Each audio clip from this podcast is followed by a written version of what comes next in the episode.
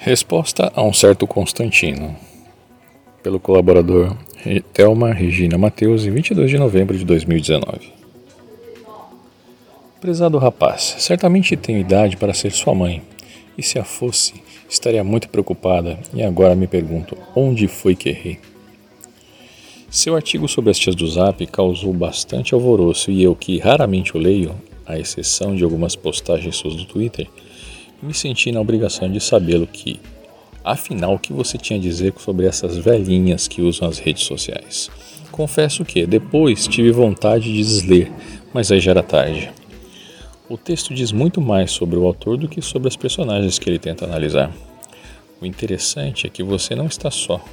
Outros jovens fazem coro consigo em microfones e linhas escritas. Esse fator esconde um fenômeno irrelevante e que não vale qualquer análise, simplesmente passará sem deixar rastros. Mas que li tal coletânea de palavras, chavões e deduções bem preconceituosas sobre pessoas como eu, e tenho o direito de responder aos seus argumentos. Além de nos aglutinar no que chamou de patota, você diz que por definição, os idosos deveriam ser mais prudentes e cautelosos, numa sutil insinuação que nosso lugar é em casa, quietos e mansos. Por definição de quem, cara pálida? Sua? Medimos o mundo pela régua da nossa história de vida.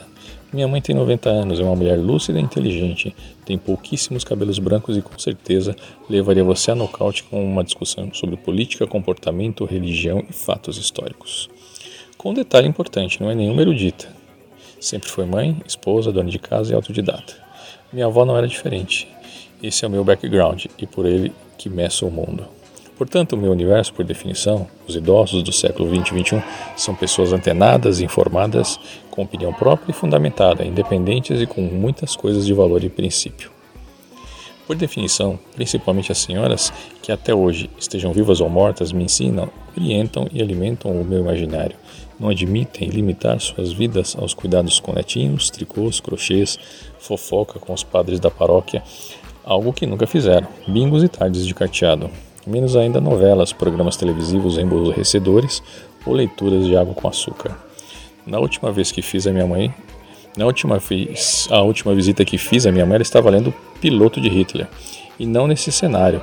Não se restringe a familiares. Você há de convir que minha mãe não teria amizades diametralmente opostas a elas.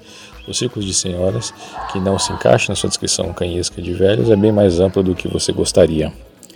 Na sequência, você questiona se não deveríamos usar toda a experiência de nossos cabelos brancos para rechaçar soluções mágicas, apressadas, utópicas, revolucionárias.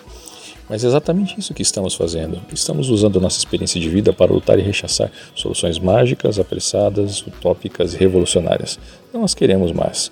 Assistimos décadas de promessas salvadoras e só vimos a nação afundar em subdesenvolvimento, roubalheira, corrupção, crimes, desemprego, confisco do nosso dinheiro, baixíssima qualidade do ensino, precariedade máxima na saúde pública e redução drástica das oportunidades.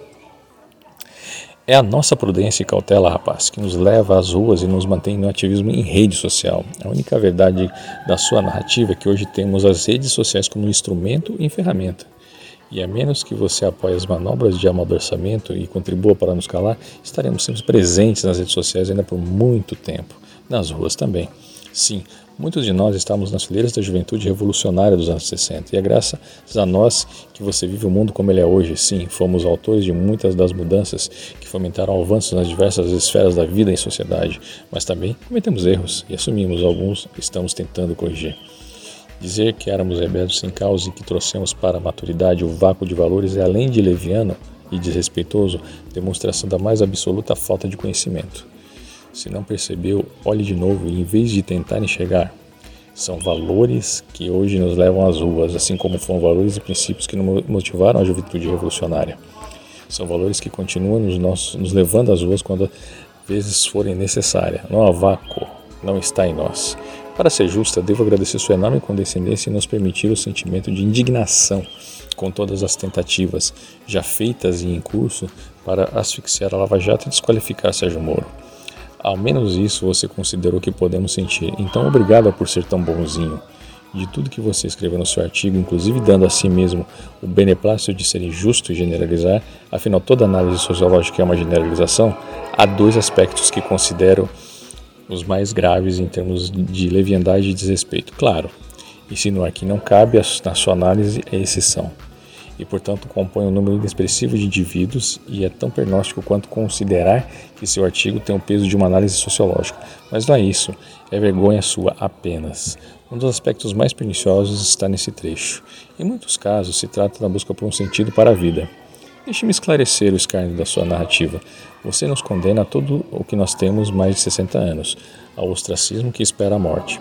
Nossa vida já não tem sentido, estamos vazios à procura de adrenalina pura. Não somos mais produtivos, não, somos, não temos sonhos, nem metas, nem planos. Não temos mais vaidade, alegrias, paixões. Somos meros recipientes, foscos e murchos, de alguma sabedoria trazida pelos anos vividos, mas que talvez seja muito relevante. Não somos tão somente um corpo que olha e inveja a vitalidade e vivacidade dos mais jovens. Somos seres depressivos e talvez um tanto dementes pela senilidade que infantilizam ao agir como mocinhos que se recusam a permanecer no estado contemplativo da cadeira de balanço. Tenho 61 anos, sou jornalista por formação acadêmica e experiência prática, hoje aposentada. Sou tradutora técnica literária em três idiomas, de origem inglês, espanhol e francês. Iniciei há dois anos o empreendimento de marketing digital e nele trabalho diariamente. Adoro viajar. Leio muito, não só livros de ficção, mas também. Nunca parei de estudar, Nunca. Meu lazer diário é assistir filmes e documentários. TV aberta não mais. Gosto de música e de dançar. Amo conversar com meus afiliados, cuja cultura e background de valores ajudei a formar. E eles me orgulham. São seres pensantes que se recusam a ser bichinhos de presépio. Tenho amigos, não muitos, seletivos por natureza. Prezo mais a qualidade do que a quantidade. Conheço, conhecidos não contam, apenas isso, conhecidos. Faço ativismo político nas redes sociais e fora delas. Tenho plena consciência da ideologia que defendo e pela qual luto. Defino meu posicionamento político hoje como apoiador de um presidente da República, que não é o perfeito, mas está tentando fazer o que nenhum tentou. E saiba que o apoio não, não porque penso como ele, just another way around. É porque ele pensa como eu. Sou vaidosa sim, mas com as vantagens que a sabedoria traz. Ah, uso batom vermelho, adoro. Em resumo, o único lugar que você não me encontrará é na cadeira de balanço, à espera da morte. De novo, não estou sozinha, não estou com um caso isolado. Você é há de convir que não há amizades diametralmente opostas a mim. O segundo aspecto mais expuro do seu artigo é o reducionismo com claras pretensões desqualificadoras. Suas pretensões seriam irrelevantes não fosse um grave prejuízo proposital na intenção de que causa os desavisados. Ouça suas próprias palavras. Abre aspas. Talvez frequentar os bingos seja uma alternativa melhor mesmo, do ponto de vista hinduísta.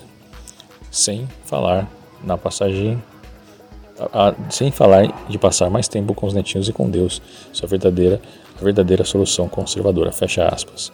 Liviano, sim, mas ignorante você não é. Inculto talvez seja a qualificação mais adequada. Do ponto de vista hedonista, garanto que para mim e para a grande maioria das tias do Zap, bingo jamais seria uma solução. Insinuar que netinhos e Deus resumem a verdadeira solução conservadora é patético. Família Deus, família e Deus são parte indissolúvel do conservadorismo, mas isso não reduz a vovós carolas.